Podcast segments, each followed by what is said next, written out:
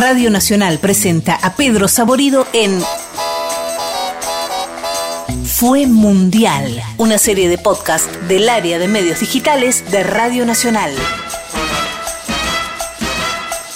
A finales de la década del 70 empezó a tener un papel preponderante la televisación de los partidos de fútbol y, sobre todo, la de los mundiales. Los papelones de la Copa del Mundo no solo no dejaron de existir, sino que además comenzaron a ser vistos en todo el mundo. En el Mundial, realizado en Argentina en el año 78, se jugó un partido para cerrar la zona en la que estaba Francia. Partido que no le importaba a nadie porque ambos equipos ya estaban eliminados. Francia versus Hungría. Así todo el partido iba a quedar en la historia de los mundiales. ¿Por qué? Por esto. Como no todo el mundo contaba con un televisor a color, había que pensar en las remeras alternativas teniendo en cuenta que los aparatos que predominaban en esa época eran en blanco y negro. Por lo tanto, si Francia vestía de azul y Hungría de rojo, estos colores podrían generar confusión en los televidentes. La FIFA, mediante un comunicado organizativo que le hizo llegar a los seleccionados unos meses antes de empezar el Mundial, decidió que la selección de Francia para este partido use como indumentaria alternativa la camiseta de color blanco, mientras los húngaros iban a usar la roja. Sin embargo, poco antes del inicio del torneo, la FIFA con un comunicado cambió de decisión. Francia jugaría con el uniforme azul y Hungría de blanco. Henry Patrel, dirigente de fútbol francés, no prestó atención al nuevo comunicado. Por eso el día del partido los franceses y los húngaros tenían el mismo color de camiseta. Elle affronte la Hongrie le 10 juin 1978 a Mar del Plata. Una vez ya en la cancha, el árbitro preguntó a los franceses en dónde estaba su ropa color azul. La respuesta fue inesperada. En Buenos Aires, a 400 kilómetros de la ciudad de Mar del Plata, en donde se tenía que jugar el partido. C'était rouge, hein, je sais plus exactement. Et donc l'arbitre il fait non, non, non, vous pouvez pas. Donc c'est un dirigeant qui a fait tout euh, Bar del Plata. El partido se demoró casi una hora, hasta que unos directivos del club atlético Kimberley, equipo de la segunda división de la Liga Marplatense, ofreció prestar sus camisetas al seleccionado francés. Pero surgió otro problema. Las remeras que les prestaron no tenían los números asignados a priori. Pero como ya dijimos, era un partido que no le importaba a casi nadie. Tampoco interesó qué número usaba cada jugador para ese partido. Francia se impuso a la selección de Hungría 3 a 1. Pero lo que importa es que ese día un club de fútbol local vistió a una selección europea en una Copa del Mundo.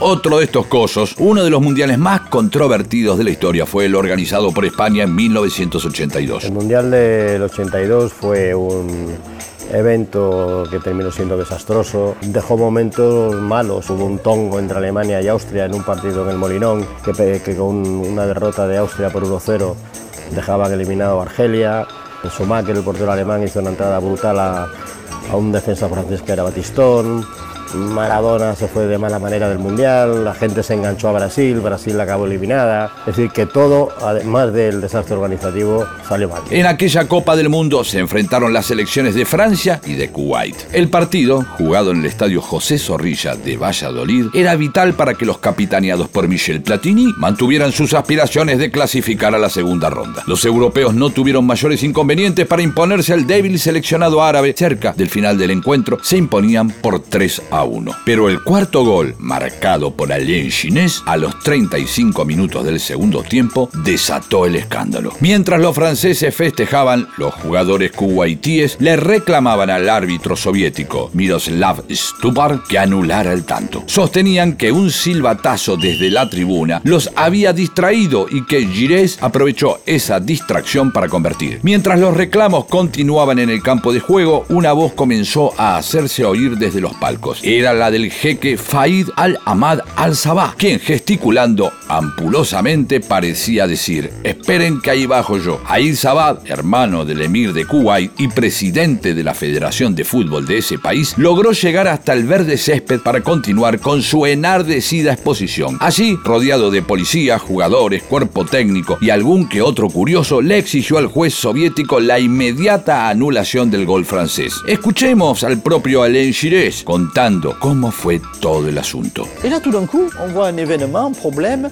euh, depuis la tribune en gros. L'émir du Koweït. De repente vemos que algo está pasando en la tribuna. Vemos al emir de Kuwait haciendo señas. Baja y la Guardia Civil Española, ¿sabes qué hicieron? Lo dejaron pasar. ¿Por qué lo dejaron pasar? Porque estaba vestido de emir. Y ahí llega hasta el árbitro y le dice que había escuchado un silbato y nosotros no escuchamos nada. Entonces el árbitro, ¿qué hace? Decide anular el gol. Lo más gracioso es que al emir le hicieron un pasillo para que entre y a Michel Hidalgo, el director técnico, lo querían echar de la cancha.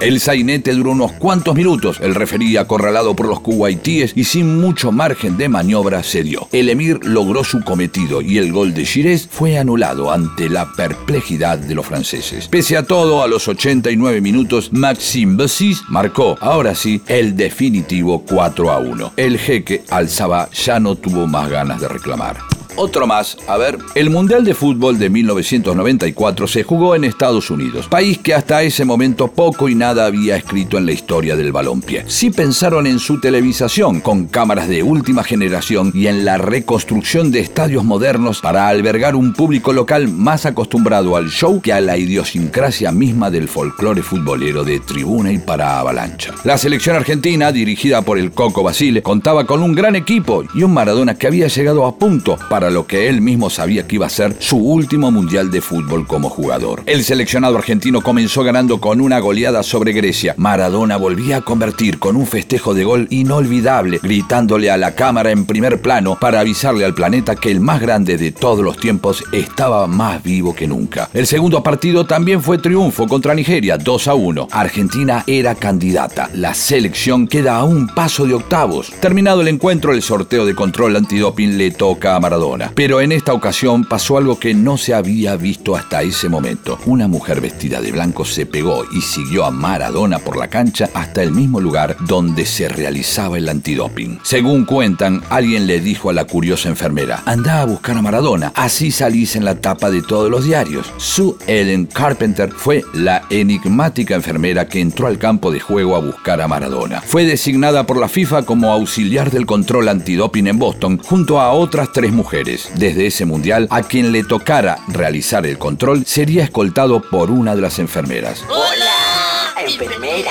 Lo extraño fue que a Maradona lo fueron a buscar desde adentro del estadio para luego ser escoltado. La enfermera y Diego se alejaron del campo de juego de la mano y sonrientes hacia los vestuarios. El control realizado a Maradona luego del partido detectó la presencia de efedrina, una sustancia con supuestos efectos estimulantes. El astro del fútbol luego de conocerse el doping positivo quedó expulsado de la competencia. No quiero dramatizar, pero créeme que me cortaron las piernas. Le cortaron las piernas a mí, le cortaron las piernas a mi familia, a los que estaban al lado mío, los que están al lado mío, los que siguen estando al lado mío. Ahora nos sacaron del mundial, nos sacaron de la ilusión. Sobre todas las cosas, mí creo que me sacaron del fútbol definitivamente porque no, no creo que, que quiera otra revancha.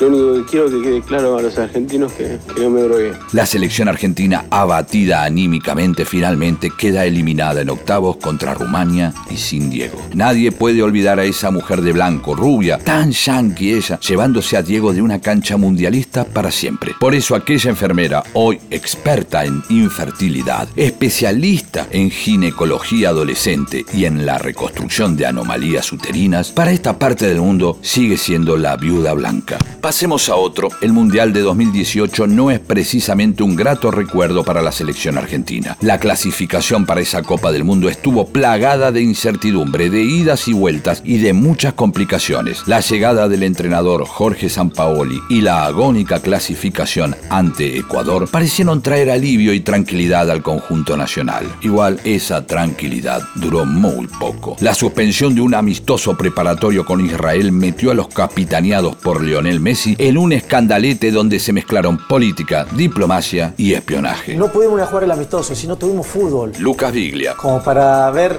si lo que estábamos haciendo lo habíamos agarrado o no lo habíamos agarrado. Si nosotros íbamos al mundial sin fútbol, porque el partido amistoso que teníamos que jugar no fuimos a jugarlo por problemas extra futbolísticos. La dura derrota ante España por 6 a 1 en un partido previo al comienzo del Mundial solo sirvió para alentar los peores pronósticos. En su debut Argentina empató 1 a 1 con Islandia. La derrota por 3 a 0 ante Croacia dejó al seleccionado al borde de la eliminación. El segundo tiempo con Croacia sí, es mucha incomodidad.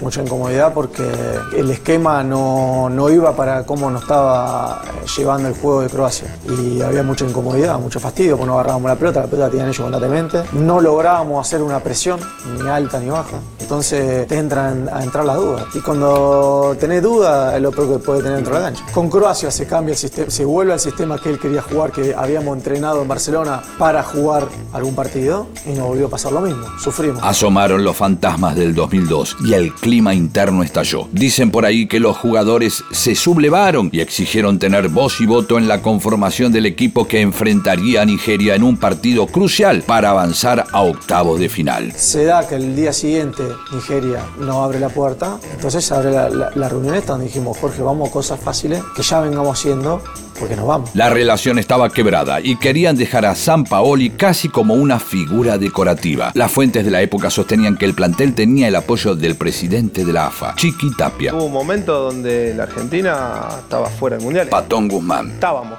me incluyo, ¿no? En ese grupo estábamos afuera del mundial y entre todos tratamos de resolver una situación donde el, el, el fútbol nos había dado una posibilidad más que era ganar el último partido, pero que había que ordenar partiendo desde una idea futbolística en un momento límite donde a veces no sabes bien, tenés diferentes opiniones, los jugadores que a lo mejor quieren jugar de una manera, el cuerpo técnico que, que a lo mejor quiere otra cosa. Los rumores estuvieron a la orden del día. Se habló de un supuesto intento desestabilizador comandado por el secretario de selecciones, Jorge Burruchaga. De fuertes discusiones en pleno vestuario, se habló también de golpes entre Javier Mascherano y Cristian Pavón, y hasta llegó a circular una versión que sostenía que los jugadores habrían decidido unilateralmente suspender una sesión de práctica olvidando un pequeño detalle, avisarle al director técnico. Franco, recién ahora tengo señal. Eh, no, no, ahí termino de hablar con Burro que dice que los jugadores quieren armar el equipo ellos. El gringo Giusti. Y ya le dijeron a, a San Paoli y, a, y, al presidente,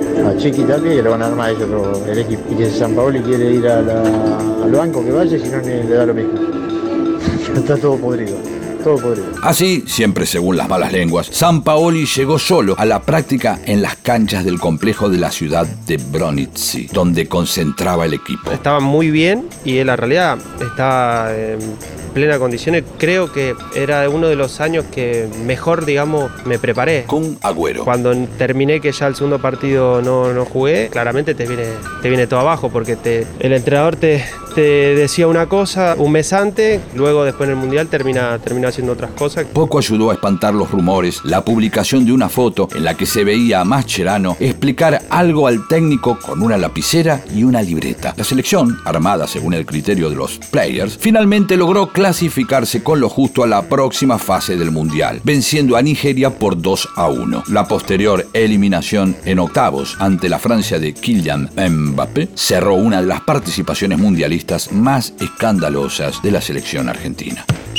Estas fueron algunas de las anécdotas, de los papelones y curiosidades de los mundiales hasta hoy. Algunos se seguirán contando y otras caerán en el olvido, mezcladas en el murmullo de la tribuna a la espera de lo que pueda pasar en Qatar 2022 fue mundial. Textos, Leo Acevedo, Leandro Areco, Fernando Cárdenas. Producción, Fran Aquino, Yael Bianchi, Leo Acevedo, Alejandro Segade y Fernando Cárdenas. Edición, Nacho Guglielmi. Encontralos en www.radionacional.com.ar, Spotify y iTunes. Fue mundial. Es una producción del área de medios digitales de Radio Nacional.